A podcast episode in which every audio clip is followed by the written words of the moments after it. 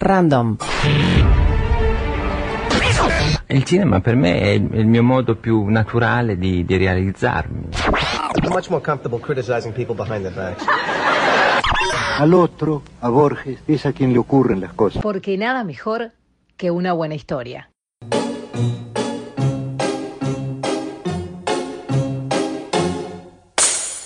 Historias Random Podcast por Bernardo Borkenstein. Hola Sergio, ¿cómo estás? Eh, bienvenido a Charlas de Mentes. Eh, es un placer enorme tenerte con, conmigo acá y bueno, como te comentaba fuera de la grabación, Charlas de Mentes es un espacio sin guion y sin brújula. Arrancamos de un punto fijo y vemos a dónde la conversación nos lleve. El que te propongo a ti es, eh, como experto de la mirada que sos, como creador de autoficciones y ahora de alteroficciones, ¿cómo ves eh, el cambio de la realidad por el COVID-19 para la gente que tiene que hacer teatro o artes performáticas?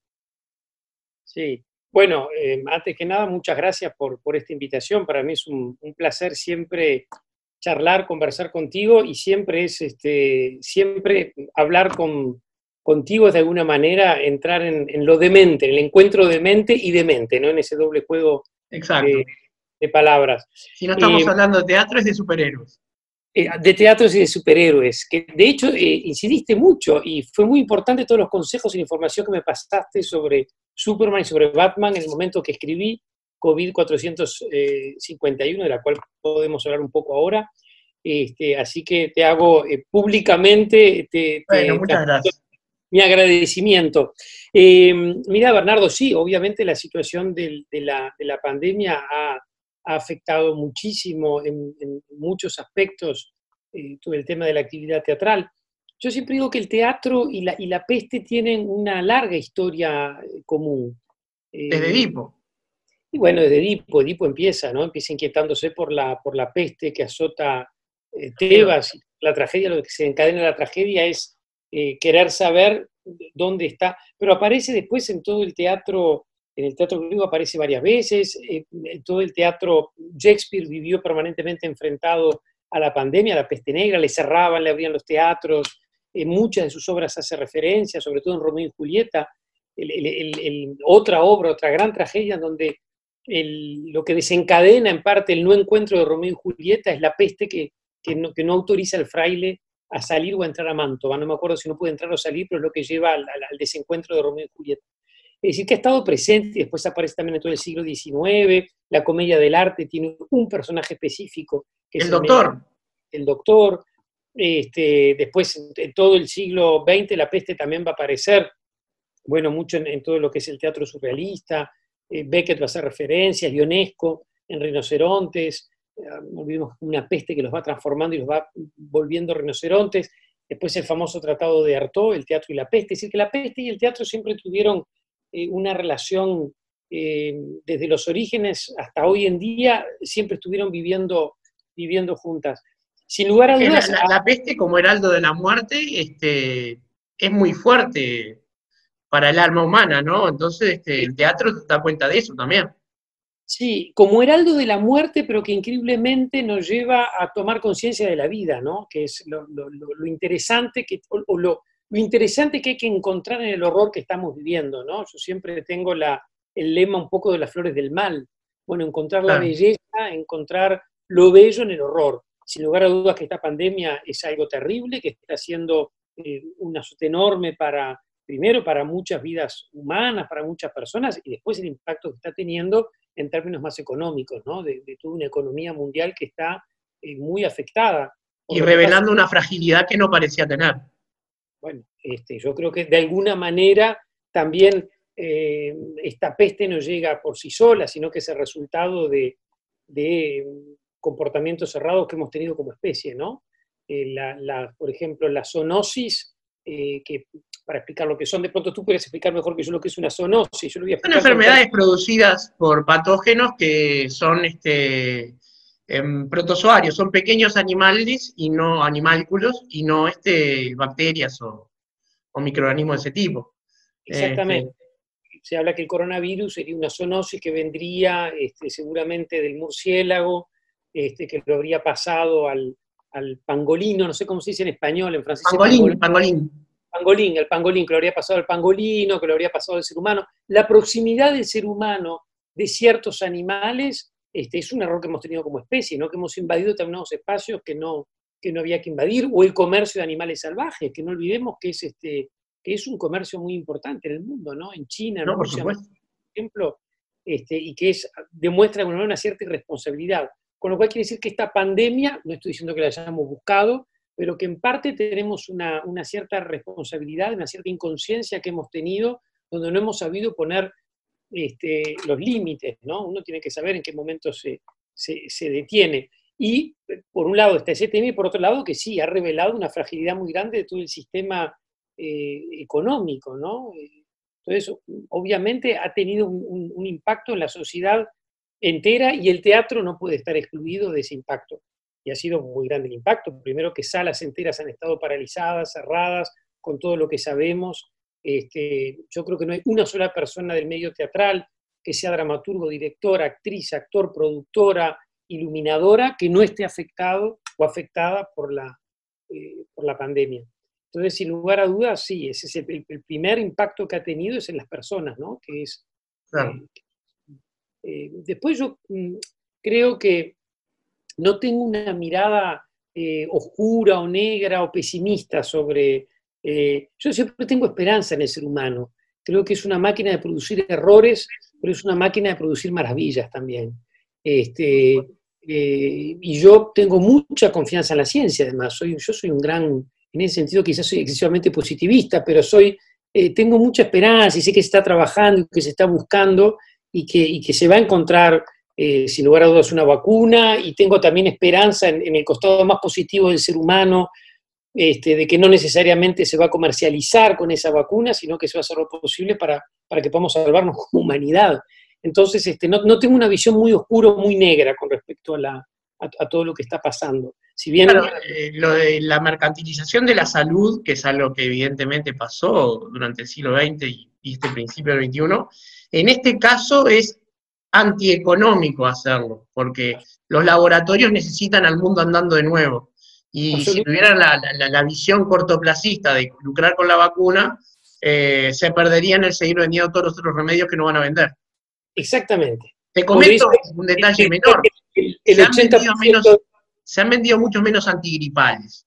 Y ese perjuicio para los laboratorios es grande también. Claro. Eh, por eso yo estoy convencido que el, el 80% te diría de las tesis este, eh, conspiracionistas o no sé, de complot, eh, no tienen ningún fundamento lógico ni científico, ¿no?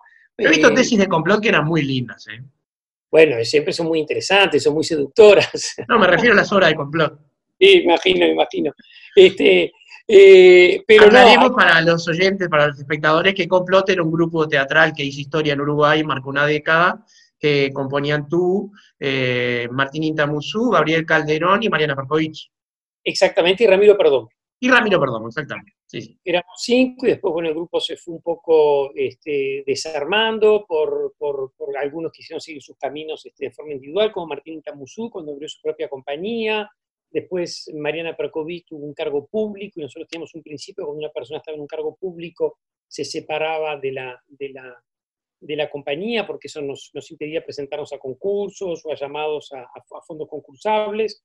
Este, y bueno, después mm, fu- fuimos quedando solamente Gabriel y yo y decidimos disolver la, la, la, la compañía Complot, pero seguimos igual trabajando con Gabriel Calderón, seguimos este, trabajando en varios proyectos. De hecho, en este momento estamos trabajando en un proyecto juntos en Italia. Este, así que bueno, Complot no existe más, pero, pero fue una época hermosa donde se hicieron muchos, muchos proyectos. Sí, muy- Sí, sí, eh, marcaron una década de teatro con, con obras fabulosas, ¿no? No recuerdo si Narciso quedó dentro o fuera de Complot. Ahí era Adentro, Narciso. Sí, sí, sí. Sí, sí, Narciso, Narciso quedó dentro del complot. Sí, sí, sí. Fue el momento cuando festejamos justamente los 10 años de complot, que decidimos festejarlo con dos producciones. eh, Mariana Perkovich, un texto que ella había escrito, eh, Todo sobre Ofelia se llamaba. Eh, sobre mucho sobre Ofelia, mucho sobre Ofelia. Ofelia, mucho sobre Ofelia. Que Porque era algo de Ricardo y mucho sobre Ofelia. Exactamente, exactamente. Era, dialogaba con Ricardo y las estrenamos las dos en la sala Balso eh, del Sodre, eh, ya en 2015, ya hace, ya hace cinco años. Para, paralelamente se estrenó esa obra y La ira de Narciso, estaba escrita y dirigida por mí e interpretada por, por Gabriel Calderón. ¿Qué eras tú? Que era yo, que era mi, mi, mi alter ego, sí, sí, sí, que era mi alter ego. Eh, es este, ya no- nos da pie para charlar un poco de la autoficción, si querés, porque Sí. era muy interesante ver a Gabriel Calderón, al que todo el mundo conocía y que todos sabíamos que era él, decir, yo soy Sergio Blanco. Bueno, no, soy Gabriel Calderón, pero vamos a hacer que soy Sergio Blanco.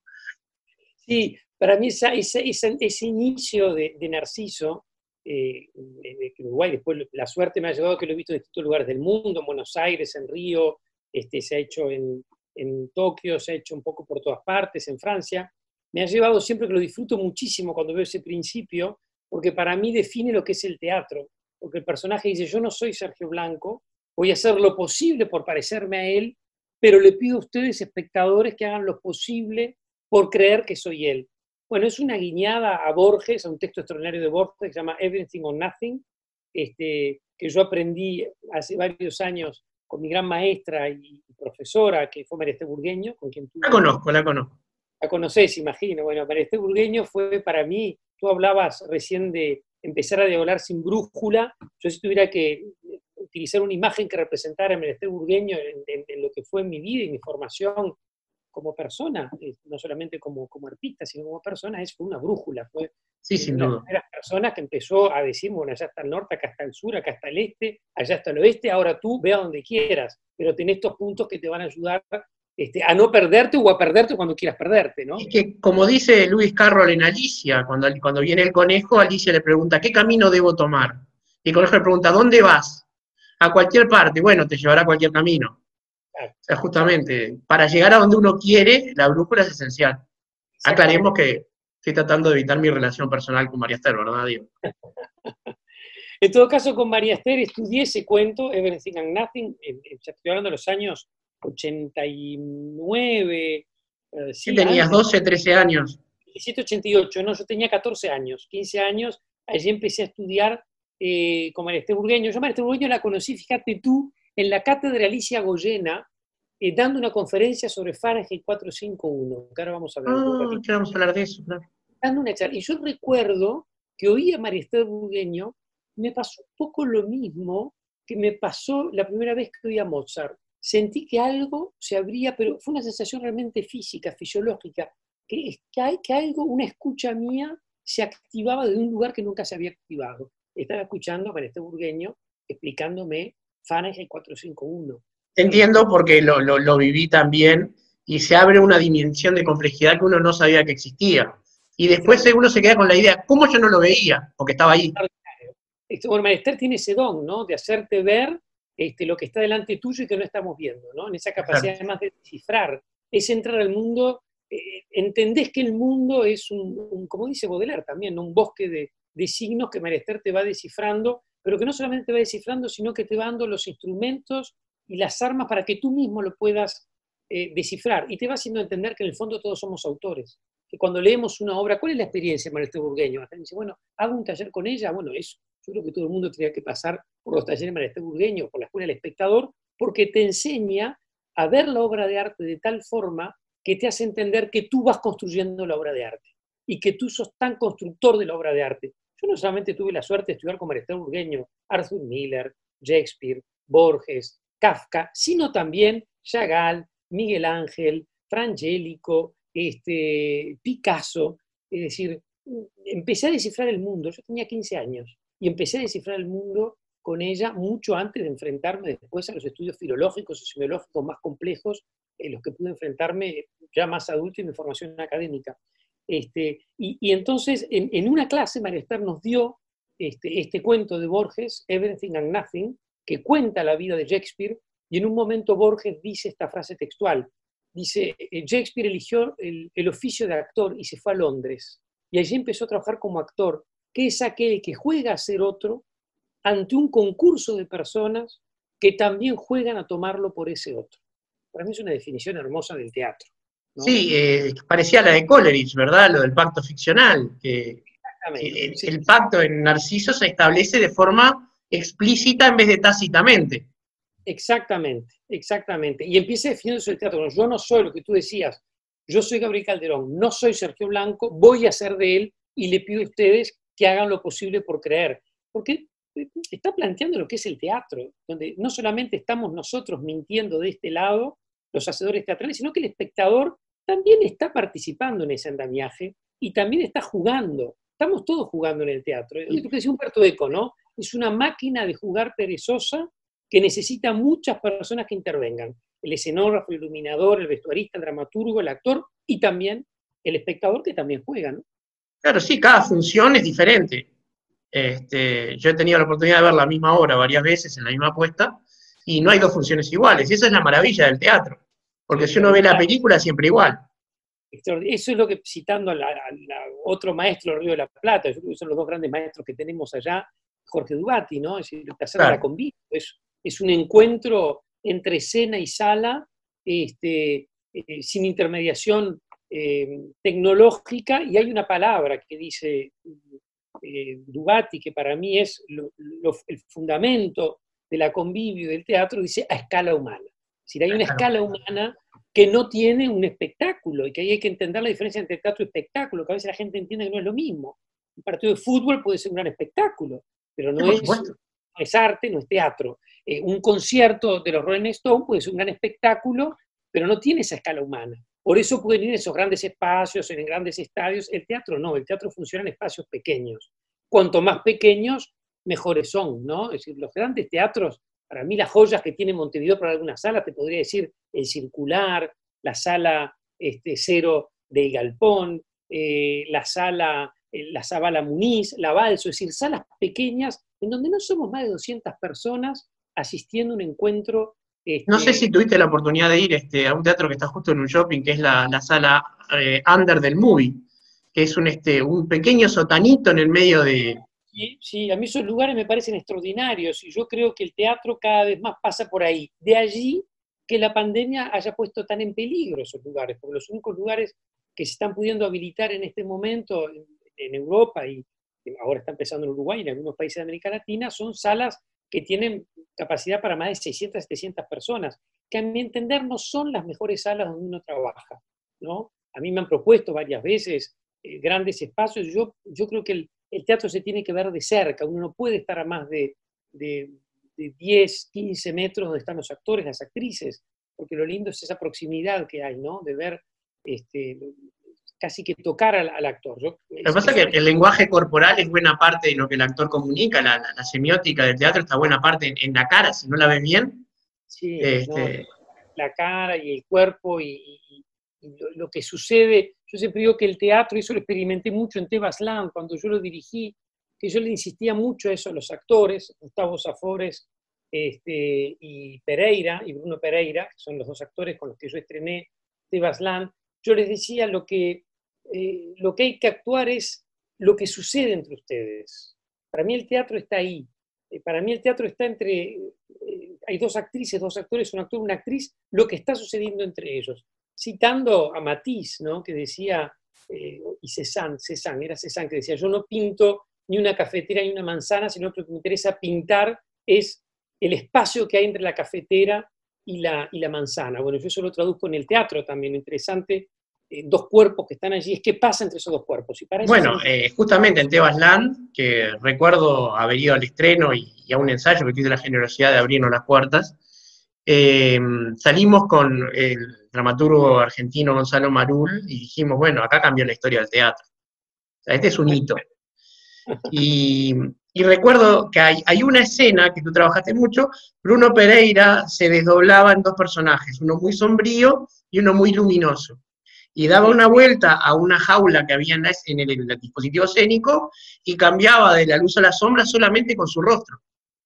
Sí, sí, sí. Y eso de lejos no lo podías percibir. Exactamente. Y eso que estás este, señalando para mí son los momentos más bellos de Tebasland, porque es un momento de teatro absoluto. Ahí está el dramaturgo que lo escribe, el director que lo dirige, el actor que lo interpreta extraordinario, que era Bruno Pereira, de hecho tuvo varios premios por, por ese trabajo, pero también... ganó la única vez que se emitió el premio Hugo se lo ganó él. Exactamente. Y, pero también estaba el trabajo de un equipo de diseñadores, porque había una luz especial que se activaba en ese momento, había un vestuario especial que lo llevaba a por una capucha, había un, si había toda una serie, eh, si ese momento era tan fuerte teatralmente era porque es el momento por excelencia en el teatro donde intervienen todos los, este, eh, todos, todo, el equipo trabajando. Este, así que bueno, en, la pandemia, eh, una de las grandes cosas que está afectando es que esas pequeñas salas no pueden abrir. Yo he trabajado, por suerte, tuve la dicha este, de estrenar este espectáculo COVID 451, 451 en Barcelona, en un teatro, el famoso Teatro Liura de Barcelona, que es uno de los, está entre los 10 teatros más importantes europeos, con una capacidad para 900 personas, pero solamente teníamos en la platea 250 eh, personas porque había que bloquear... Había que bloquear el asiento, claro.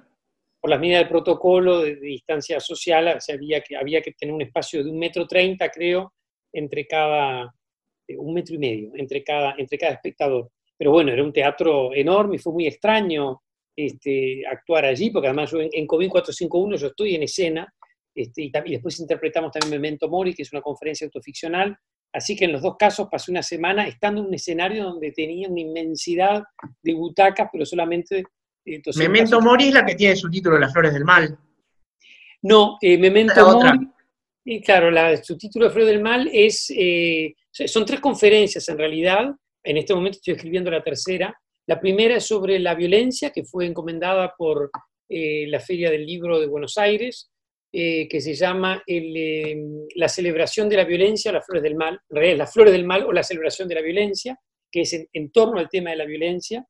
Eh, son conferencias autoficcionales, es decir, eh, ahora vamos a explicar un poquito qué son las conferencias autoficcionales. Son conferencias en donde yo junto el discurso académico que tiene que tener una conferencia, es decir, un discurso medido, ordenado, que busca, que se apoya en máximas de claridad y de precisión, que busca demostrar eh, con procedimientos lo más eh, serios y científicos posibles en algunos momentos determinadas, determinadas verdades. Todo ese discurso académico este, que responde a un discurso ordenado, medido, preciso, es interceptado por momentos con el discurso más autoficcional en torno a ese tema. Es decir, yo voy a desarrollar qué es la violencia en la literatura y paralelamente o en algunos momentos que, se va desarrollando la conferencia académica es interceptada por aproximaciones más personales, más vinculadas a mi mundo eh, íntimo, privado, a mi propia experiencia, donde voy contando determinados episodios, ¿verdad? Algo parecido a, lo que empezó a formarse en Ostia, donde empezaste a trabajar también la alta ficción. de alguna manera en Ostia yo empiezo algo que es, primero que subo a escena por primera vez, junto con Roxana, con mi hermana, donde escribo una autoficción, donde somos nosotros mismos haciendo nosotros mismos, pero ficcionalizados, y lo que tiene en común con las conferencias autoficcionales, lo que tiene en común Hostia, es que son textos que son leídos, que son escritos para ser leídos. Este, yo les llamo las, las eh, lectio scaénicas, es decir, lecturas escénicas, tomando este, este, este término latín. Eh, son textos que están escritos para ser leídos, que no es lo mismo que ser representados. Eso es lo que tienen en común con las conferencias. Y estas conferencias son tres. La primera sobre la violencia, este, tienen en el fondo pantalla donde van habiendo distintas intervenciones. En el caso de las flores del mal o la celebración de la violencia, eh, en el fondo se proyecta un cuadro de Rembrandt, Sansón eh, cegado por los filisteos, que lo estudié también, mira vos, con María Esther Burgueño, este, yo creo que quien se dedica a analizar mi obra puede encontrar este, los, la, la, huella de María Burgueño en la mayoría de mis textos, creo. Y, de, de, los ojos y la mirada, ¿no? Claro, sí, pues hay un tema sobre los ojos, sobre la mirada, sobre la violencia, y mucha referencia al, al, al, ojo como, eh, como ese, captor que tenemos que capta el mundo, y el teatro en efecto es un, es un tema de miradas. Entonces se proyectan esas imágenes de Rembrandt intervenidas por Miguel Grompone, que es este, este, artista audiovisual que trabaja mucho conmigo, que está en producciones. La segunda conferencia fue un pedido de la Sala Beckett de Barcelona para conmemorar los 30 años de la muerte de Samuel Beckett. Entonces allí la obra se llama Memento Mori o la celebración de la muerte. En ese caso lo que es proyectado en el fondo son 30 fotografías de la fotógrafa uruguaya Matilde Campodónico. Sí, con la que has trabajado, sí. Con la que también trabajó en otro proyecto que se llama Campo Blanco, que es una performance que hicimos juntos. Este, y la tercera que estoy escribiendo en este momento es sobre el amor y se llama Divina Invención o la celebración del amor. Es decir, que son tres conferencias, eh, violencia, muerte y amor. Este, esta la estoy escribiendo para Madrid, se va a estrenar en mayo del año que viene en el Teatro Clásico Español. este, y es, el, tema es el amor y el, en el fondo se proyectan eh, pinturas de Bacon. Que son los mismos temas de tu última autoficción, porque violencia, muerte y amor son los temas de cuando pasa sobre mi tumba. Bueno, cada una acompañó un proceso de escritura. Eh, Las flores del mal o, el elogio de la violencia acompañó la escritura del de amigo de Düsseldorf, que es donde yo teorizo mucho sobre la muerte del padre, sobre Peter Kürter en Serial Killer, la muerte, Auschwitz, el exterminio, la Shoah. Este, esa, acompaña esa obra. El asesino serial. El asesino serial, exactamente. Este, después, la segunda conferencia, em, La muerte, Memento Mori, acompaña la escritura de eh, Cuando pase sobre mi tumba, y Divina Invención acompaña la escritura de un texto que voy a estrenar el año que viene que se llama So, Z-O-O, que es sobre el amor, este, que es un, texto que todavía está en, escritura, estamos recién armando los equipos y que seguramente se estrene el año que viene, que cierra este ciclo de violencia, muerte y, amor. Qué maravilla. Qué difícil escribir sobre el amor. Te diré que me está costando mucho más escribir sobre el amor que escribir sobre, la, muerte. la muerte. Sí, es muy difícil, es muy difícil. Es sí, eh, de hecho, eh, y fueron felices para siempre es lo menos teatral que hay. Sí, y sí. es, muy complicado porque el amor es, es muy difícil escribir sobre el amor sin caer en, en, evidencias, ¿no? Sí. Y quizás lo que estoy descubriendo en este proceso de escritura, muy interesante cuando uno escribe, cuando uno trabaja, es todo lo que uno va descubriendo en los procesos, ¿no? Es, una de las fases de la creación. Es eh, lo complejo que es el, amor, ¿no? Eh, bueno, cuando pasa sobre mi tumba, el, Sergio Blanco ficcional se suicida para entregarse muerto a su amor, que es un este, necrofílico. Necrofílico, sí, sí, ahí abordo el tema de la necrofilia y abordo una posibilidad del amor yo diría más desde el punto de vista del erotismo, la erótica, ¿no? Este, mientras que este trabajo que, es sobre el amor es, realmente el amor en, en, en, en todo caballeresco. Exactamente, exactamente. Y eso es, es cómo recuperar, de hecho hago mucha referencia a ese tipo, al, amor ese en particular, y es muy, es muy complicado y las tres conferencias tratan de, de forma nada pretenciosa ni nada este, arrogante, pero hacer un recorrido por estos temas en, la historia del arte. Entonces, claro, el, amor es uno de los grandes temas que ha sido abordado en, la historia del arte y en particular en el barroco. ¿no? De allí el título Divina Invención, que es el famoso monólogo de, de Lope de Vega, de la Dama Boba, ¿no? que lo define como amor, divina invención de conservar la belleza de nuestra naturaleza, accidente o elección. Desde allí yo saqué el título para, para, esta. Los tres son tres frases que vienen de, bueno, Las flores del mal de Baudelaire, Memento Mori, que era esta frase que los esclavos le decían a los emperadores, es extraordinario, ¿no? Los emperadores cuando entraban a Roma, después de haber ganado una batalla, tenían un esclavo que le venía susurrando al oído permanentemente Memento Mori, Memento Mori, Memento Mori, es decir, en el momento de la celebración de su triunfo y de su auge, le recordaba, recuerda que vas a morir, recuerda que vas a morir, es decir, todo es vanidad. Serás olvidado. Y serás olvidado, exactamente, es decir, es, no, no, es decir, ganaste esta batalla, sos emperador, este, te construyeron un arco de triunfo, pero recuerda que como todos vamos a morir. Así que la frase un poco la, extraje de allí, de, esta, célebre frase del, que decían los... Bien, y Sergio, este, eh, me quedé preso del recuerdo del Ramiro de Düsseldorf, porque tú jugás mucho con, con referencias intertextuales todo el tiempo, algunas explícitas y otras no. Y te gusta hacer chistes brechtianos, este, distanciamientos en momentos, en un momento que era muy duro porque se estaba jugando la muerte del padre, de, tu padre, pero que era Walter Rey en realidad. Una doctora que lo está asistiendo le dice, ¿sabe dónde está? En un teatro. Y te saca de golpe de la ficción. Sí. Y, y de lo pesado que es la muerte de un padre también, ¿no? Sí, sí, sí, sí. Sí, mi teatro tiene muchas de esas referencias, ¿no?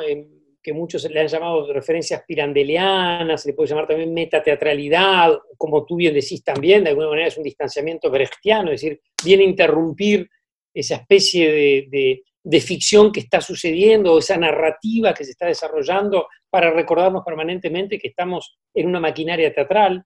Este, mis obras permanentemente están viniendo al aquí y a la hora, ¿no? Todas mis obras, todas mis obras, yo insisto en el aquí y el ahora. Somos nosotros, Gustavo Safores, Soledad Frugone, Walter Rey, pero también eh, Tort o Enzo Bogrinchik, que ahora, hoy, esta noche, hasta ahora, vamos a contar para ustedes este texto de Sergio Blanco. Y en todas las obras hay referencias. Esa es una referencia clara, cuando el padre dice estamos en un teatro, pero también en el Bramido las referencias aparecen cuando el público entra y son proyectadas en las pantallas del fondo. La noticia del día.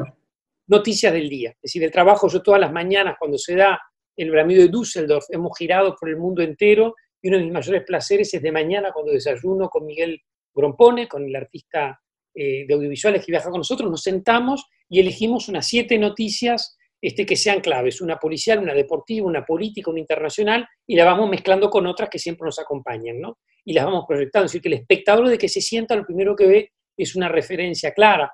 Bueno, cuando pase sobre mi tumba, los tres actores están recibiendo al público, y por ejemplo la consigna de Gustavo Zafores es eh, contar la situación climática de ese día. Le empieza diciendo, mí me enterraron un día como este, y si el día está lluvioso va a decir un día que llovía mucho como hoy, si es un día de calor va a decir un día de mucho calor como hoy, y ese pequeño detalle que puede pasar desapercibido pone al espectador inmediatamente en una realidad.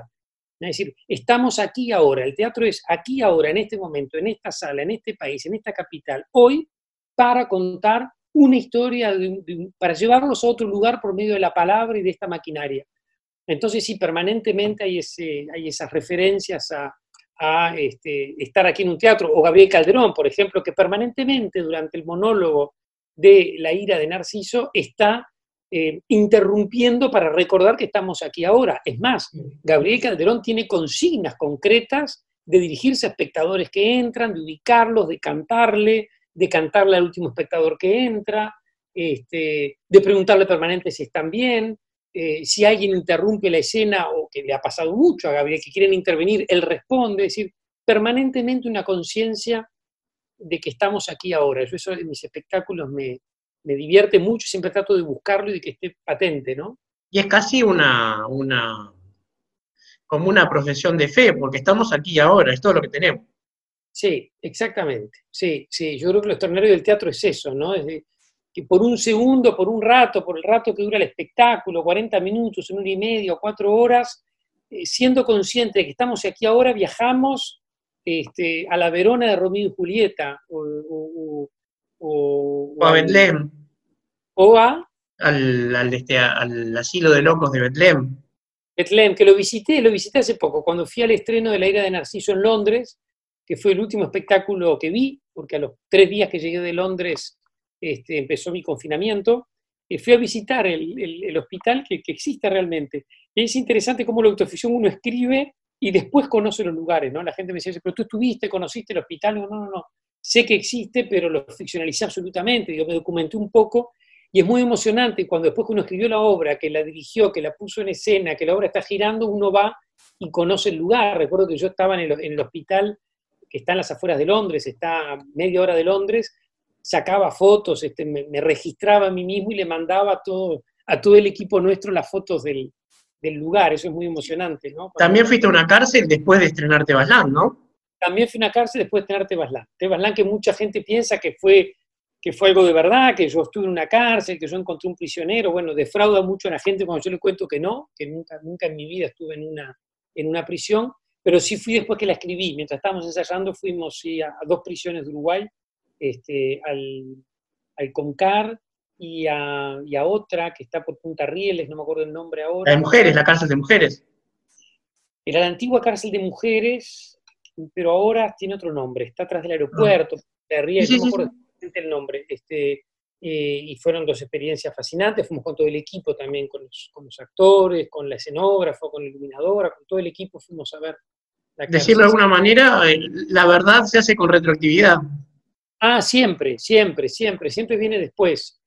Yo en mis autoficciones, si bien parto de vividos o de cosas que me han, que me han pasado, he definido varias veces la autoficción, ¿no? Como es, ese género donde uno mezcla eh, datos autobiográficos de la vida de uno, reales, verdaderos, con datos inventados, ¿no?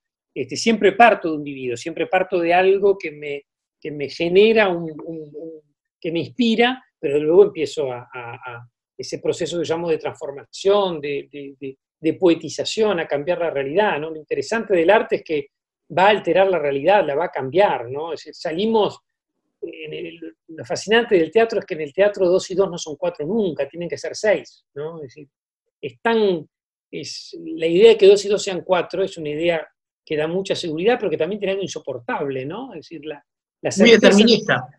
¿Eh? Es muy determinista. Es muy determinista, digo. entonces, quizás el arte es esa experiencia antropológica que nos permite este, esa otra parte oscura, misteriosa, extraña de la, experiencia humana, ¿no? Necesitamos los seres humanos espacios en donde dos y dos este, no sean cuatro, dos y dos sean seis. Entonces necesitamos eso, o tres, sí, o, cincuenta. Este, necesitamos eh, ver gigantes en donde hay molinos. ¿No? Yo creo que el artista necesita, y el espectador, por lo tanto todos, necesitamos interrumpir eh, la insoportable contingencia de lo real. Llega un momento que lo real es demasiado. Este, la muerte es terrible, el no ser es terrible, pero el ser también es terrible, ¿no? El estar, el ser, el tener que existir tiene una dimensión inquietante. Entonces el arte suspende por algunos momentos esas reglas y en el mundo del arte todo está permitido, ¿no? Este, volvemos de vuelta a María Burgueño. Me lo enseñó María cuando nos explicaba Yagal en esos cuadros maravillosos donde este, yo recuerdo que con mis 14 años interpelaba a Marestar, pero bueno, pero están volando gallos y novias están volando por el cielo y, candelabros, y hay un rabino que está flotando en una luna. Y Marester nos miró y nos dijo, ¿y por qué no? Y yo, bueno, ¿por qué no? Un gallo no vuela y una novia no. Y me dijo, bueno, bienvenidos a un mundo donde los rabinos, las novias, los candelabros y los gallos vuelan. Bueno, hay una anécdota de García Márquez que cuando leyó a Kafka, cuando leyó La Metamorfosis, y cuando vio que Samsa se había convertido en insecto, dice, ah, pero esto se podía hacer, yo quiero ser escritor. Exactamente, es lo mismo, es lo mismo. Es, es cuando abrís esa puerta, volvemos a Alicia de la Maravilla, ¿no? Cuando entramos a un mundo que no responde más a las lógicas, no por hacer está escrito por un gran este, matemático como fue Lewis Carroll, ¿no? Es decir, ¿Qué, plantea Lewis Carroll? Bueno, en el mundo, más en la crítica que hacía la sociedad victoriana, donde hay este, tantas reglas, ordenanzas, estatutos, modos de comportarnos, de pronto, bueno, eh, necesitamos entrar en un mundo... Este, sin sentido. sin sentido, como Alicia en el País de las Maravillas, donde este, el no sentido es la base del sentido. Ahora, ese mundo también tiene sus reglas y puede ser peligroso. De hecho, Alicia sale cuando ese mundo sin sentido le va a cortar la cabeza, ¿no? Si te puede decir, el mensaje de Lewis Carroll es fascinante en Alicia. Bueno, necesitamos que dos y dos sean seis, pero también necesitamos que dos y dos sean cuatro, porque lo que nos va a salvar de la pandemia no es que dos y dos sean seis, es que dos y dos sean cuatro. Digo, lo que nos va... En, distintos ámbitos, lo que nos va a salvar el cuerpo, sí, pero tenemos que salir con el cuerpo y la mente y el espíritu templados de ahí. Los dos espacios son necesarios, que eso también lo entiende de forma extraordinaria Cervantes en el Quijote, ¿no? Es decir, necesitamos, es decir, todos tenemos adentro un, Quijote y un Sancho Panza, todos necesitamos los delirios eh, de, los mundos imposibles, como decía Heidegger, pero también todos necesitamos este, tener los pies sobre la tierra, como le dice Sancho. Ya que me trajiste a Heidegger, el, Dasein, ¿no? La existencia auténtica de Heidegger, eh, a veces es más auténtica cuando estamos en el teatro mirando una ficción que cuando estamos consumiendo en el shopping center. Sin lugar a dudas. Ah, por supuesto. Yo creo que el, teatro, yo también siempre, muchas veces lo he definido como, eh, como un espejo oscuro, ¿no? Es decir, como un espejo que, que, nos devuelve siempre una imagen de lo que somos. No necesariamente la imagen más bella, más bonita, más hermosa, ¿no? Es decir, el arte siempre nos va a conectar con, con nosotros mismos, pero de un lugar eh, a veces incluso tenebroso. Yo creo que cuando leemos una novela de Dostoyevsky, eh, no sé si salimos mejores a cómo empezamos, ¿no? sé si nos mejora, nos hace mejores personas, nos enfrenta con los aspectos más monstruosos que podemos tener, o cuando leemos Oscar Wilde, o cuando leemos una tragedia griega, cuando leemos Macbeth, ¿no? Cuando leemos Macbeth, todos nos reconocemos en Macbeth, por eso es un héroe. Macbeth es, impresionante, es, este...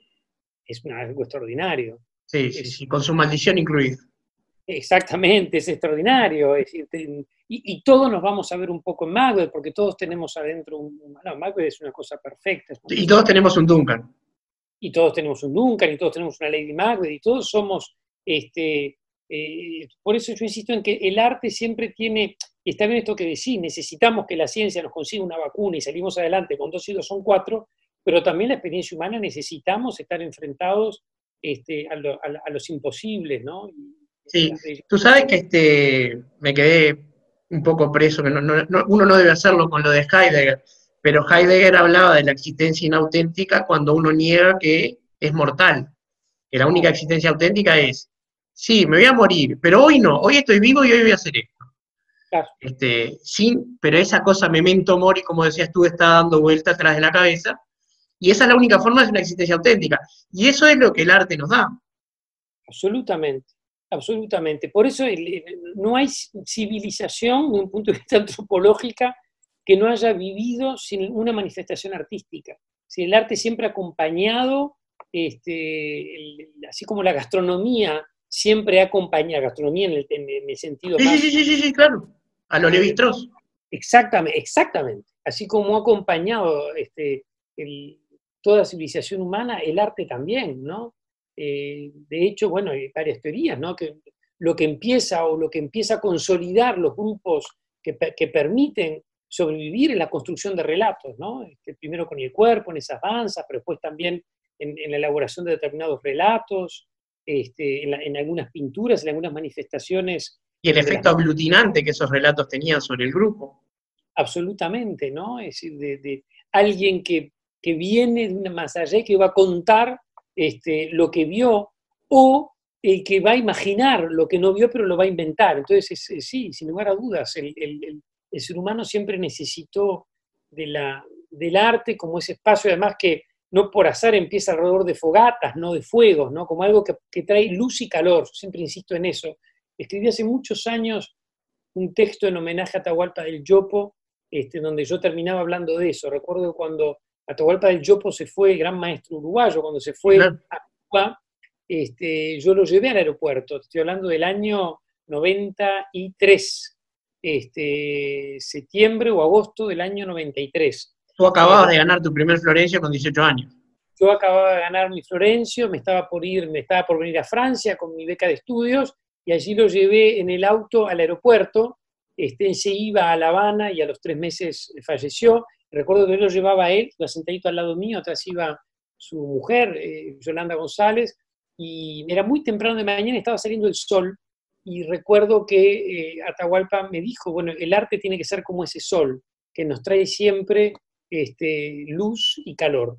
Es una definición muy bella de lo que es el arte, ¿no? Porque más allá de que es un espacio, un espejo oscuro, eh, más allá de que no nos conecte necesariamente con lo mejor nosotros mismos, siempre trae una, esa luz y ese calor que trae, que trae el sol, ¿no? Entonces, lo vinculo Sí. ahora con la fogata, lo que estábamos En, en las obras más oscuras, aun cuando te enfrentan a la muerte, está ese efecto de encender una chispa que, que trae la luz.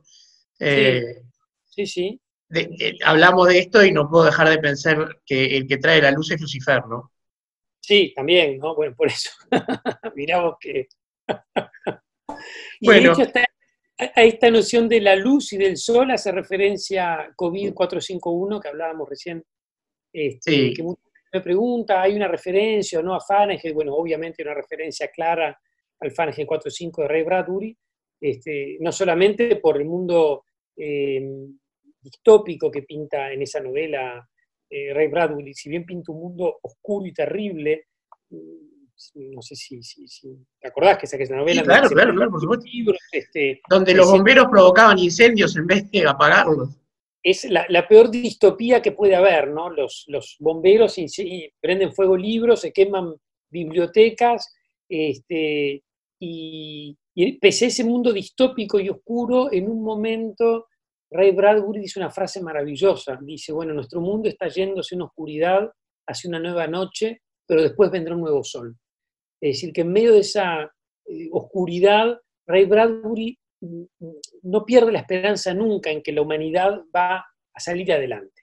Por eso la construye en una gran obra que, que va más allá de la ciencia ficción, hoy en día ya es un clásico. Sí, por supuesto, claro, claro. claro. Este, y sin desmérito a la ciencia ficción, que es un género que me, que me fascina y que, y que leo de forma muy, este, que, me resulta fascinante. y me No, no, no, nadie, nadie podría pensar ya hoy que es un, un género menor la ciencia ficción, pero eh, Pero trasciende. yo creo que ya está en una, es- podría decirte que es una de las grandes novelas del siglo XX, este, que además tiene ese carácter que tienen las grandes novelas, que es de una profundidad extraordinaria y al mismo tiempo escrita Una muy- amenidad.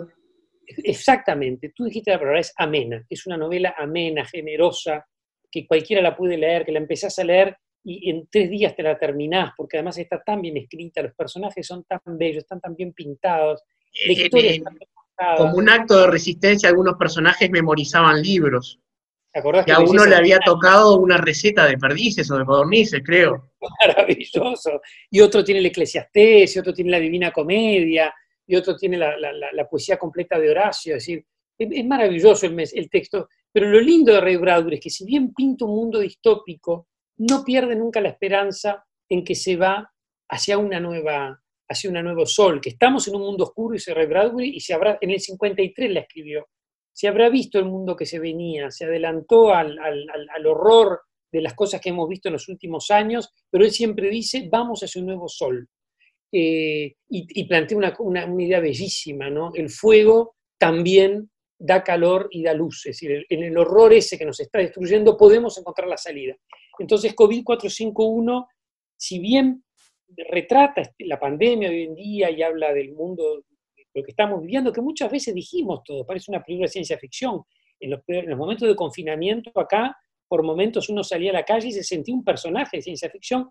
La obra en ningún momento pierde la esperanza en que, en que se va a salir adelante. Si, De si hecho, me personaje- permitís una cosa, Sergio, este, el fuego, eh, uno tiene la idea que tú tomás en, este, en el Bramido de Düsseldorf del incendio del bosque de Bambi. Sí, Ese fuego, el que destruye. Pero esos momentos son una instancia de resurrección para el bosque, porque ahí los árboles viejos y enfermos se cambian por los nuevos. absolutamente, absolutamente. O sea, la naturaleza se renueva por el fuego. por supuesto. De hecho, en el fuego, en la cultura cristiana, bueno, lo que es Pentecostés, ¿no? Es decir, el fuego es lo que, es lo que da vida, es lo que salva, es lo que, es lo que da calor, lo que da luz, ¿no? En el, en el- el fuego en todo el mundo eh, cristiano, si bien tiene una lectura eh, del sufrimiento, del dolor, del infierno, de las llamas, este, de la condena eterna, eh, también es el fuego de Pentecostés, ¿no? El fuego que alimenta, como dice el Nuevo Testamento. Este, entonces, Pero esta contame obra- la construcción de otros que haces en, este, en esta alteroficción que es Fahrenheit, que es COVID 451. COVID.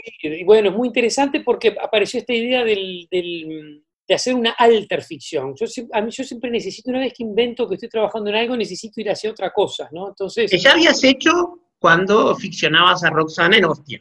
sí, de alguna manera la alterficción ya la empecé a hacer. ¿Qué es la alterficción? Es cuando uno empieza a ficcionalizar la historia de otro.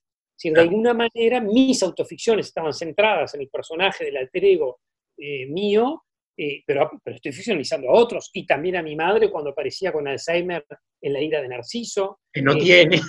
no tiene, o mi padre que moría en el bramido de Düsseldorf. eh, que No, lo peor, tu padre siendo un montón de diarios en el piso en Hostia.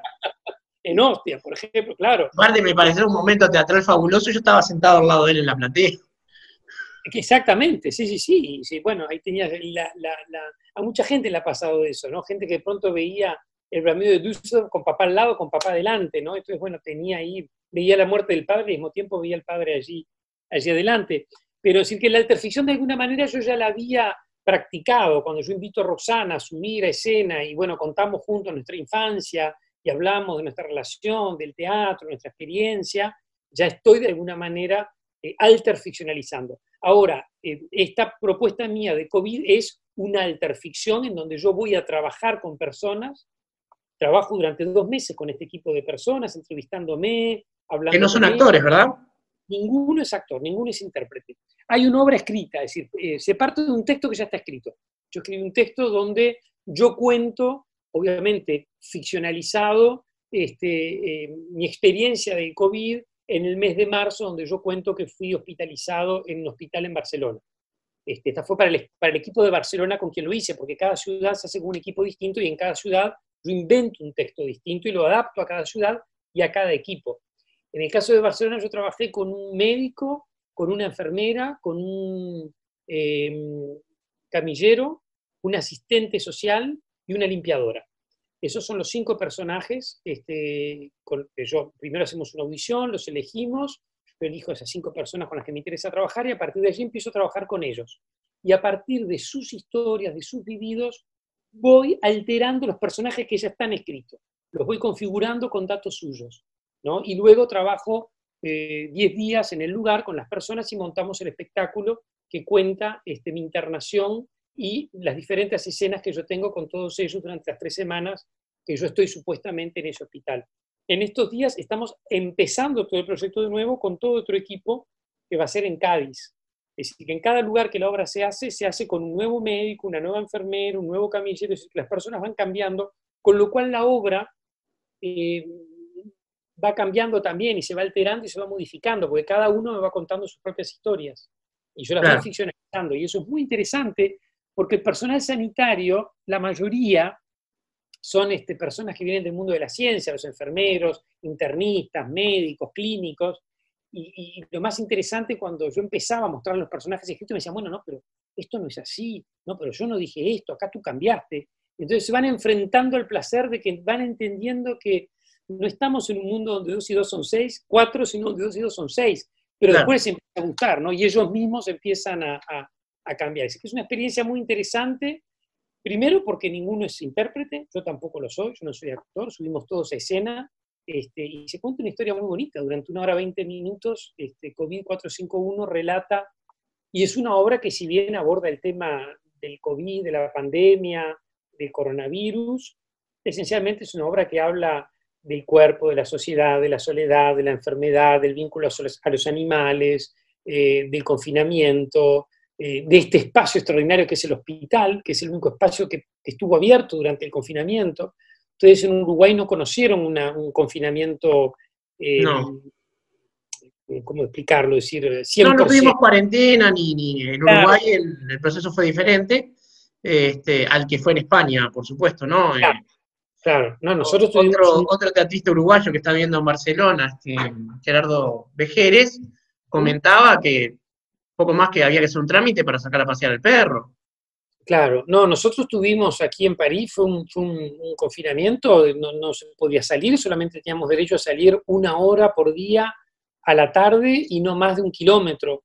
Y era solamente o para sacar el perro, para hacer compras en los lugares más próximos, este, o para hacer ejercicio.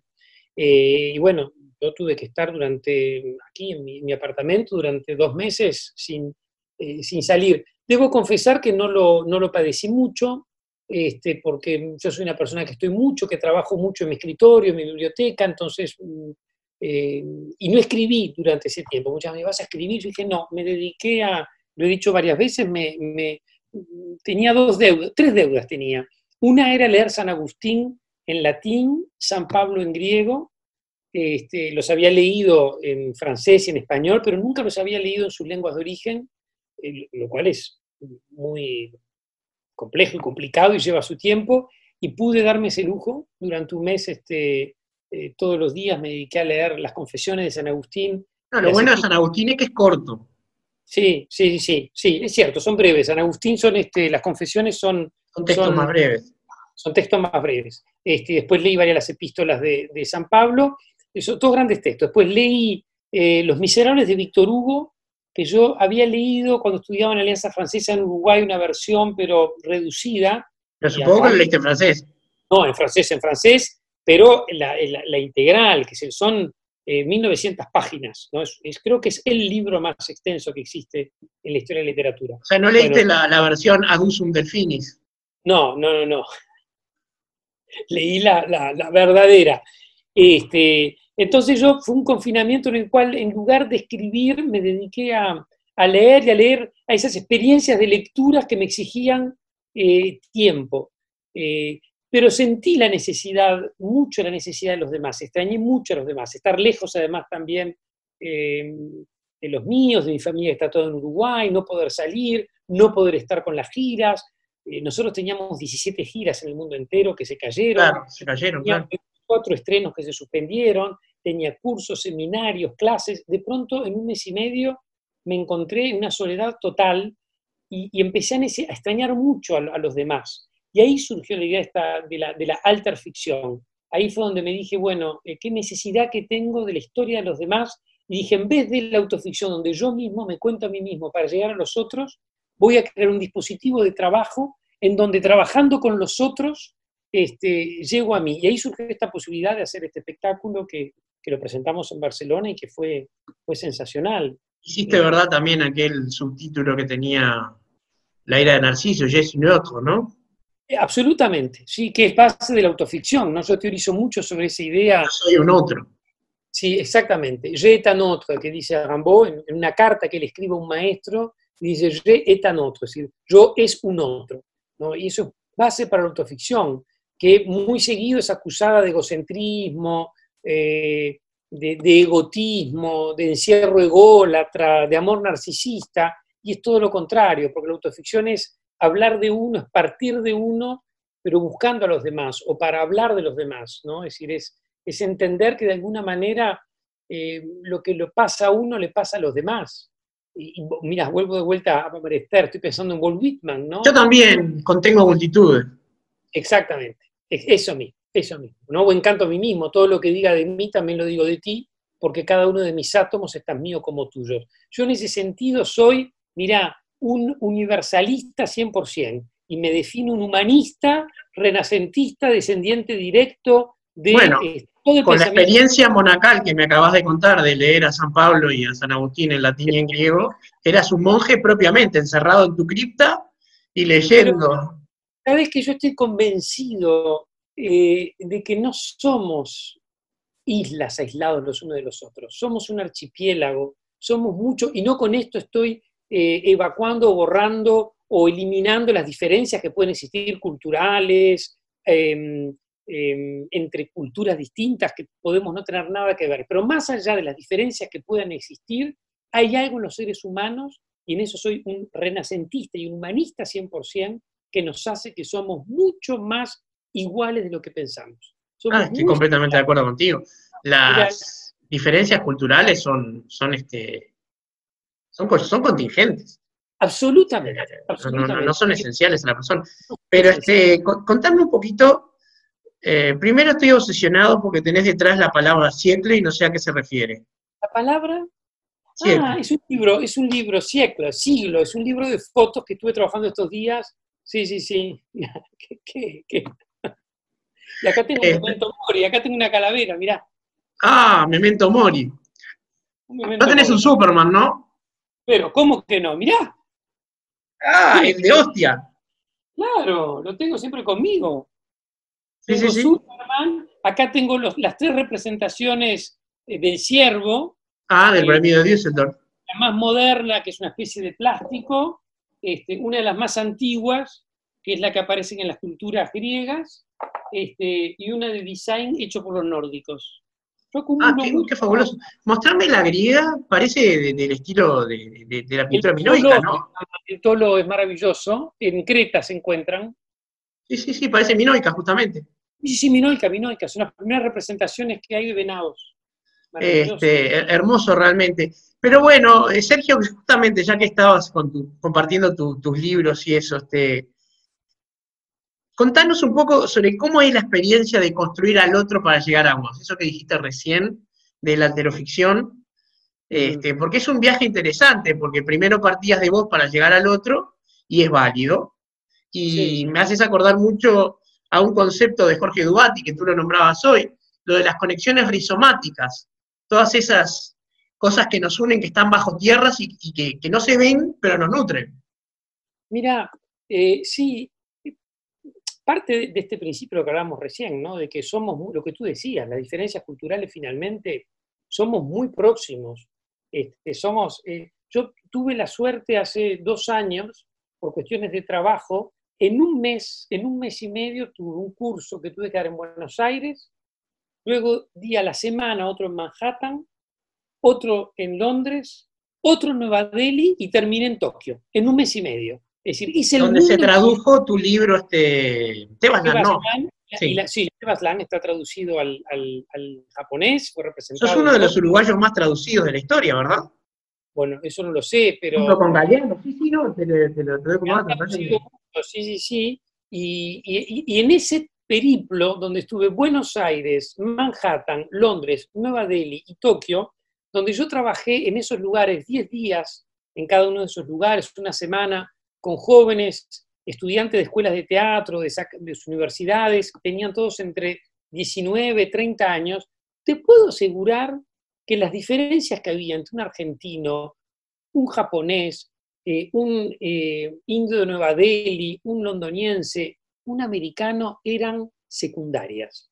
Todos querían estar enamorados y todos tenían miedo de morirse. Cuando llegábamos a la médula, este, ¿no? Bueno, entonces, eh, el principio este de que yo soy otro y los otros son yo, parte de este principio, somos, eh, en el fondo, puntos y puentes que tenemos en común los seres humanos. De allí que, que, sea tan impo- importante e imprescindible el otro, aún el que culturalmente, lingüísticamente, políticamente y geopolíticamente distinto a mí, siempre me va alimentar, esa otredad me va a alimentar siempre. Es que si el otro no me mira, yo no existo. Exactamente, el principio de La, mirada del otro nos define. Exactamente, yo de eso soy un, un convencido y, y siempre hablo mucho de, esa- de esas, esas dos filosofías, la filosofía de Emmanuel Levinas, el otro me construye, que me está mirando, me da vida con su mirada, ¿no? Levinas decía una frase maravillosa, el, el encuentro del rostro del otro es el comienzo de la filosofía, es decir, encontrarme con otra persona, con todo lo que supone ese otro, ¿no? ¿Qué es un otro? Un otro es lo que no soy yo. Por lo Hegel, tanto, Hegel llega a una conclusión parecida a la fenomenología del espíritu. Cuando un espíritu consciente aparece, no, no sabe lo que es hasta que hay otro que lo está mirando. Bueno, ahí tenés lo mismo, ¿ves? El mismo principio. A mí me parece que a veces nos olvidamos de eso, de, de que esa otredad es algo fascinante y es algo interesante y que nos enseña mucho de nosotros mismos y que tenemos que, yo no, estoy de acuerdo idea de tolerar al otro, no, hay que recibirlo al otro, hay que entender al otro este, y entender las diferencias con el otro, sabiendo que tenemos en el fondo esos puntos comunes, ¿no? Este, yo, yo, yo siempre defiendo la frontera, yo soy eh, un defensor a muerte de la frontera. Para mí la frontera, el límite es algo maravilloso. Es decir, esto soy yo, esto sos tú, a partir de acá ya no soy yo, sos otro. Y, y la frontera me permite reconocerte como tal. ¿no? A mí ese mundo, imaginar un mundo sin fronteras, o que no haya, me parece terrible. Me parece que la Lo que pasa que hay gente que vive la piel como lo que lo separa del otro y hay gente que vive la piel como lo que lo conecta con el otro. Pero que lo que nos separa nos conecta también, que eso es lo interesante. Fíjate tú que la primera frontera que tenemos es la piel. ¿no? El espacio liminal último es ese. Exactamente. Este, por eso, el, el- el- eh, de hecho, los, los últimos estudios han demostrado que el- las- los, los comportamientos más agudos psicóticos, este, los, como los casos de los serial killers, los, los criminales en series, o las grandes este, patologías, pero profundas, profundas de la psiquis, como las esquizofrenias, se producen en, recién nacidos este, cuyas madres en los primeros meses nunca se separaron del cuerpo del bebé, pero en, en situaciones extremas, ¿no? que tienen al bebé permanentemente, duermen, se lavan, este, van al baño, cocinan, es decir, no quieren separarse de ese bebé en los 3, 4 primeros meses, este, que termina llevando una patología profunda en el niño porque no puede establecer ese límite de piel, ¿no? de que el bebé no, no se separa del contacto de piel de la, de la mamá, es decir, que el- el- la, la frontera eh, es constructora de identidad, ¿no? Es decir, mi cuerpo no es tu cuerpo, mi cuerpo, al no ser tu cuerpo, se puede aproximar a tu cuerpo, puede construir una aproximación con tu cuerpo, pero desde esa noción de que hay una frontera que nos separa, que Sí. es la... Por eso a mí me encantan los lugares en donde hay fronteras y conflictos de fronteras. Un, un exceso de madre también puede afectar a Edipo, ¿no? Bueno, claro, por eso, sí, ahí tenemos el, el exceso de madre, aquello que decía Cristeva, ¿no? Es decir, la madre te da la vida, pero te la puede sacar también. O como Sí. decías vos, Yocastra. o como decía yo, Castra en, en, en, Edip- en Tebas Lan, es cierto. Este, pero a mí el tema de la frontera me fascina, por eso siempre el tema de uno, del otro, yo siempre estuve muy atraído por los lugares en donde hay conflictos fronterizos. Siempre me parecen interesantes, ¿no? He, he trabajado mucho en lugares donde ya sean fronteras este, más simbólicas, como el caso de, eh, de Cataluña con España, de Barcelona, o qué posición tiene, por eso trabajo mucho en Barcelona, es un lugar que me interesa mucho, lugares que tienen que redefinir fronteras, o el tema de, eh, de haber estado tanto en, en, Israel, en los territorios palestinos. Me parece que es interesante la discusión de dónde empieza mi lugar, dónde termina el tuyo, porque las fronteras son fundamentales, ¿no? y como... distinto, pero también se aproxima a mí. Y como tantas cosas, si no estás ahí, realmente no sabes cómo se viven, porque muchas veces se las ve mucho más terribles o mucho más separadoras de lo que son. No, no, no. La, la, frontera es fundamental como un, lugar de, como un lugar de encuentro. Entonces, la alterficción es eso, es trabajar con otras personas en un vínculo de mucha confianza, de mucha proximidad. Hay que darle mucha seguridad a la persona porque esa persona va a entrar en un proceso casi que eh, de confesión de muchas cosas, porque uno no le va a preguntar a qué edad empezaste a estudiar, este, qué, te gusta de ser médico, cuántas horas hacías por día, no, yo en los diálogos que tengo con esas personas voy entrando en las zonas más profundas de lo que trabajó, sobre todo. Y, sin ser, actor, y sin ser actores, porque el actor está acostumbrado a dejarse la piel en eso.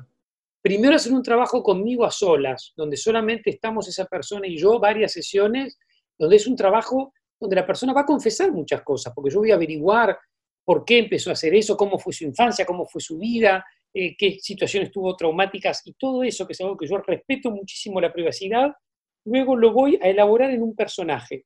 Y la primera persona que lo va a leer va a ser esa persona. Y que tiene todo el derecho a decirme esto lo sacamos, esto lo ponemos, es la persona quien tiene la última palabra. Yo no me permitiría jamás contar algo de una persona que me dijera esto no quiero que se sepa. Entonces la persona tiene ese vínculo de confianza conmigo que sabe que va a construir conmigo. Pero sí podés jugar a que decís cosas que no que te pidieron no decir. Muchísimo. Como en el final del Amigo de Dios.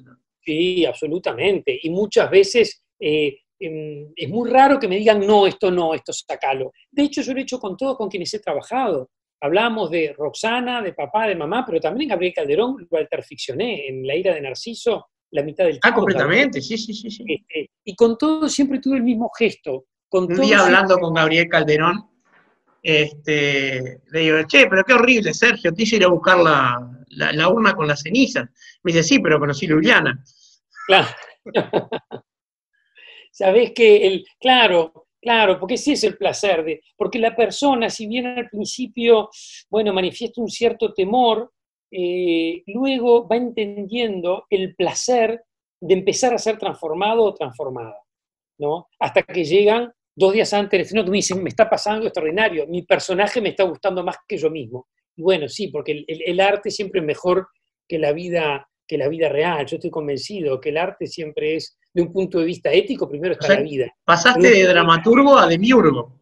Casi, casi. Fíjate vos qué, lo, qué responsabilidad. Pero siempre le insisto a la gente, desde un punto de vista ético, primero está la vida. Primero, primero, antes que nada. Pero de un punto de vista estético, primero está el arte siempre. La belleza. Ser que la belleza, la organización, la, preparación o la no belleza siempre es mucho más bello en el arte. Yo soy un apasionado del síndrome de Stendhal, este, lo padecí, lo tuve. Yo a los 13 eh, años, una profesora de historia Fiorito, entró en el liceo para darnos renacimiento, nos mostró una lámina de Botticelli que se llama, bueno, el, nacimiento de la llegada de la primavera. Y yo me caí, me desmayé. Tenía 14 años. Es decir, que tuve una especie de, de baja depresión. Experiencia mística. Yo creo que fue una experiencia mística o lo que Stendhal va a llamar el síndrome de Stendhal, ¿no? Es decir, esas personas que frente a la belleza este, tienen eh, descompensaciones fisiológicas. ¿no? Sergio, te voy a decir algo. Como siempre que hablamos se nos va el tiempo, ya hemos pasado más de una hora conversando, y no me quiero ir sin contarte un secreto. Locura. Hoy es 2 de septiembre y en 15 días exactamente tengo entradas para una obra que se llama Barbarie. Barbarie, mira vos, estrenada por el gran Gustavo Zafores. Es una obra que no estrenaste tú, es tuya, pero no la estrenaste. Sí, es una obra que no está estrenada, es una de mis pocas obras que nunca fue estrenada, porque hay muchas obras que yo he escrito y que nunca he dirigido, por ejemplo, Cassandra, eh, o Kiev, Díptico, Calibre 45, muchas obras. Este, y Barbarie es, la última de mis eh, ficciones eh, que sí fue leída, fue traducida en Grecia, leída en Grecia, fue leída en Francia, fue leída en Uruguay, este, eh, se está haciendo un proyecto en Chile. Era de una fase tuya en la que agredías mucho el lenguaje, son diálogos súper cortos los que hay Sí. en Barbarie. En Barbarie la consigna de escritura era que cada personaje no decía más de una frase, es decir, nunca podía, nunca podía pasar al, al- al renglón. Decir, cuando se me terminaba la línea tenía que terminar, esa era la consigna. Entonces llevaba eh, a una lectura muy... eh, Es una muy obra que transcurre en el polo, sin haberla visto, porque yo por metodología no leo nunca los textos antes de ir a verla, ¿no? ¿No, no la este- la obra tú? No. Siempre que puedo. Sí, la tengo en casa, pero este, siempre que puedo no la leo hasta que la miro. Yo fui este, a- al lanzamiento del libro. Pero este, me da la impresión, como que transcurre en un polo, en un lugar congelado, que esos párrafos cortitos son para ahorrar el calor a través del aliento. En parte, sí. Tienen varias explicaciones. Una es esa, es decir, decir lo menos necesario, es una cuestión de, de sobrevida, están sobreviviendo, están, este, y en parte es eso. Y, y después cuando uno el texto lo pone de forma horizontal, son como las esquirlas que puede haber en una gruta que uno puede encontrar en el, si bien no hay grutas eh, específicamente dicho, pero tiene algo como de hielo, ¿no? Claro. Este, y yo cuando lo escribí ese texto, era una consigna de escritura que me divertía mucho y que me exigió muchísimo. Un texto que me exigió mucho porque yo no podía nunca pasar de una línea. Entonces, ¿cómo hacer desarrollar diálogos cuando no puedes pasar? Es decir, una economía de palabras que va, como, como bien lo, lo detectaste tú, en pos de una trama que está sucediendo. No tienen nada, tienen pocos recursos, tienen pocas calorías, no tienen más para comer, le quedan horas de vida. Entonces, es absolutamente Y minimalista. el fantasma de la barbarie. Y el fantasma de la barbarie, sí, sí. Así que, que la dirija además este, Gustavo Zafores, porque yo, mira, hay dos intérpretes con quienes trabajé durante años y que desde hace años les digo tienen que dirigir, tienen que dirigir, que son Roxana, Roxana Blanco, que es una gran actriz, pero la que Sí. hace años diciendo tenés que dirigir, de teatro y de cine. y exactamente, y después Gustavo Zafores, a quien también hace años le decía, tenés que dirigir, porque son intérpretes y actores de una inteligencia extraordinaria que la ponen al servicio de la actuación, pero que trabajando con ellos yo me daba cuenta de todo lo que me iluminaban como director. Entonces yo decía, pero tú tienes que dirigir un día u otro. Entonces cuando a mí Gustavo me, llamó un día y dijo, mira, bueno, ya que me decís, voy a empezar a dirigir y voy a dirigir Barbarie, me pareció una gran emoción. Además, está con un gran equipo de diseñadores que con quienes siempre trabajamos juntos, con un gran equipo de intérpretes, los siete, las tres actrices que tienen y los cuatro actores que tienen, es como tener el lujo. Sí, sí, sí, sí, es un, un- un- un elenco de ganas. Es un Dream Team. Eh, Sí. Santiago Sanguinetti, Soledad Frugone, eh, Sebastián Eh, Cerantes, eh, Claudia Trecu, Claudia Trecu, Dayana Méndez, Ayana Méndez, claro, sí, sí, sí. eh, Pablo, Pablo- Robles, Pablo Robles, ahí está. Eh, y nos falta un cuarto, yo soy terrible, pero en todo caso son, este, son todos, eh, Sí. todas un, equipo maravilloso, este, producido además por Matilde López Espasandín, que es mi productora y que se encarga de la circulación de mis, de mis De tu, obras. de, tu, de, tu, de tu ambiente de trabajo. Sí, así que yo tengo una, tengo una confianza y con Gustavo hablo cada dos, tres días. Yo tengo una gran expectativa de ver esa obra porque eh, tengo ganas de ver a, a Gustavo hablar en ese lenguaje también. Quiero, Sí. quiero verlo. Sí, sí, sí. No, no, no. Y además es un. Es un es- y pa- y lamentablemente yo tenía pensado poder ir y poder estar en el estreno, y lamentablemente por todo este tema de la de agenda me es imposible, no voy a poder ir hasta diciembre a Uruguay, así que no la voy a poder ver, pero yo estoy seguro que es una obra que se repondrá varias veces, así que la podré. Sí, sin duda. Este, es curioso que pusiste en la misma en la misma frase a Roxana y a Gustavo, que creo que no han trabajado juntos. Sí, ellos trabajaron juntos en una puesta en escena que hizo Lebón de la Orestíada en la Comedia Nacional. En la Orestíada, no me acordaba de Gustavo en la Orestíada. Sí.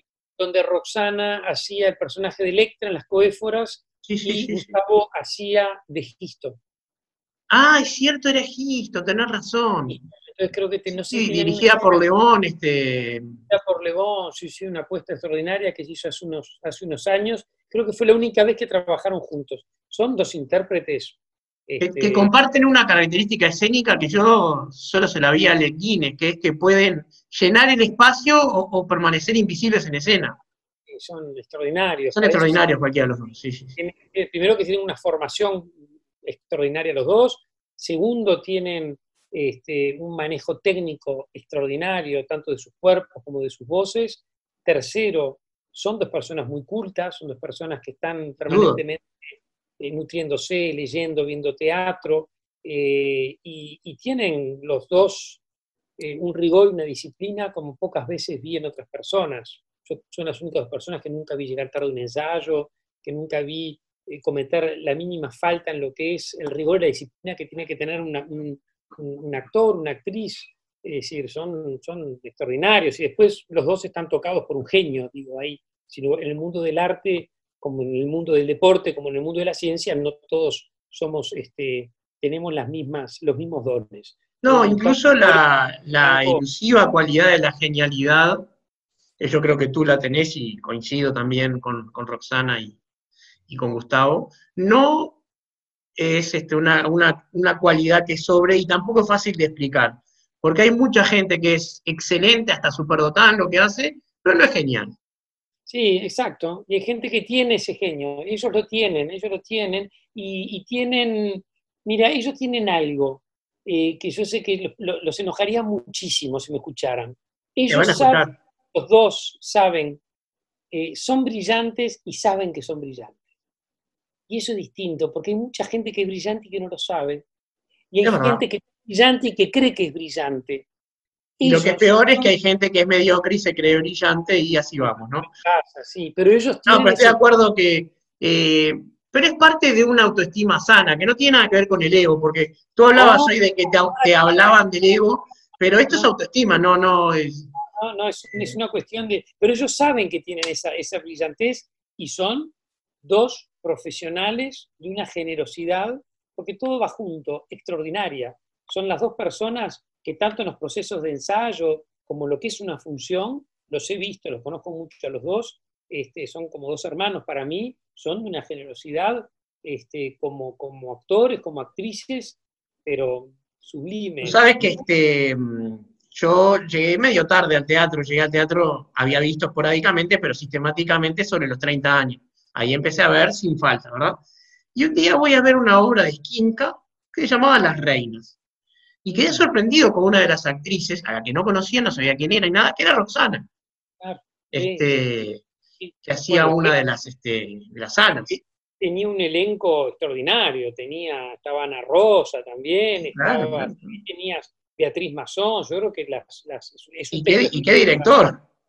Y qué director, además, Skinka. La última vez que lo vi a Eduardo fue, este, fue en un ensayo general. Yo Las Reinas no pude ver función, pero vi un ensayo general y él estaba allí, este, y yo fui, eh, fue la última vez que estuve con Eduardo, estaba, había dos o tres personas más en la platea, Eduardo y yo, este, y él vino y me dijo, bueno, la función va a ser para ti, como Luis XIV, este, y fue un gran maestro para mí, yo Eduardo tengo un recuerdo... Luis XIV me suena, ¿por qué será? Sí. Te aprendí muchísimo. La primera obra de teatro que vi, de hecho, estaba dirigida por Eduardo, que fue el burgués gentilhombre, en el Teatro Solís.